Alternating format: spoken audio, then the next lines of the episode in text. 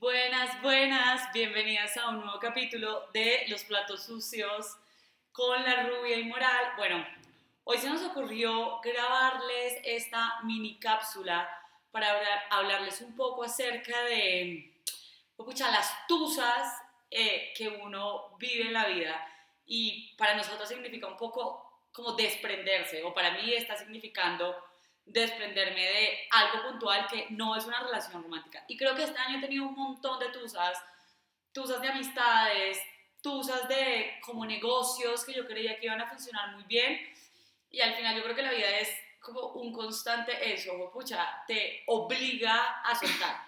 Y ahora, bueno, contexto, no entiendo de dónde sacaron, la gente está pensando que, que yo terminé con Alejandro y una vieja como, esta tusa la estás viviendo mejor. Y yo, ¿de qué coño estás hablando? Eh, sobre todo porque yo, la última vez que tuve como una tusa fue hace, pues por humano, hace como siete años, que esa historia la pueden hiper buscar en mis videos, pero bueno, en fin. El caso es que uno tiene otro tipo de tusas también.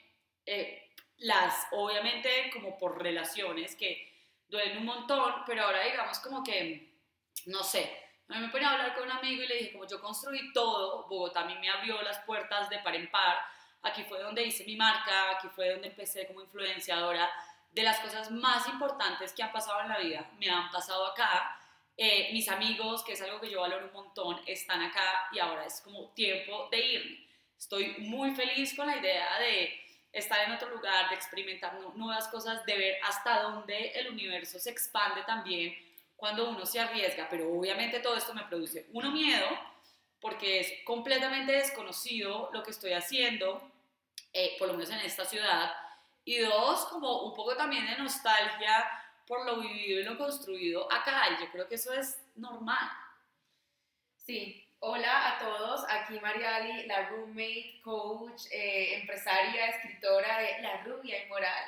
Em, literal, estábamos hablando esta mañana, nos levantamos las dos, literal aquí estamos recién levantadas, pelo mojado, todo, y estábamos hablando de, yo le dije, yo me acerqué a Ana María y le dije, me siento rara. Eh, yo le dije, ¿tú no sientes esta semana rara? Yo le dije, como que me siento como en duelo. Y ella me dijo, yo también. Y ahí le dije, hagamos un podcast que se llame La Tusa de Evitar los Cambios. Y yo creo que la vida se trata de comienzos y finales. Cada final trae un comienzo, cada comienzo trae un final, porque para poder sostener el comienzo vas a tener que cerrar la etapa anterior y para poder habitar el final o sea, la vida te va a entregar un nuevo comienzo, una nueva etapa, de una nueva relación, de un nuevo apartamento, de un nuevo sueño, de un nuevo lo que sea. Pero habitar esos cambios requiere un montón de duelos y a veces vivimos una sociedad que va tan rápido y que está tan preocupada por el hacer, hacer, hacer, hacer, hacer, que no nos detenemos a sentir energéticamente qué es lo que nos está diciendo el cambio, cuáles son las cosas que tenemos que integrar de nosotros en ese cambio, qué es lo que sentimos que literal nos están arrancando y nos están desprendiendo y sobre todo qué es lo que vamos a empezar a plantar y a sembrar en ese nuevo lugar que ahora está libre.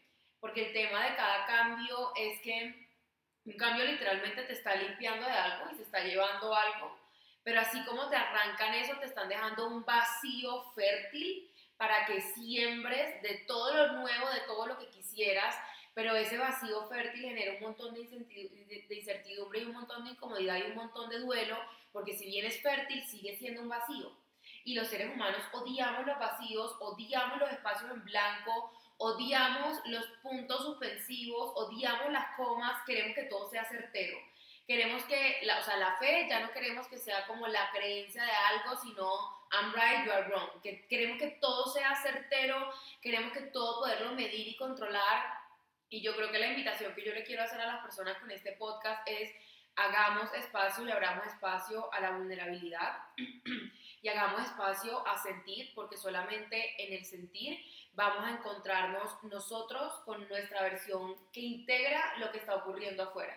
Y esa versión es la que evoluciona.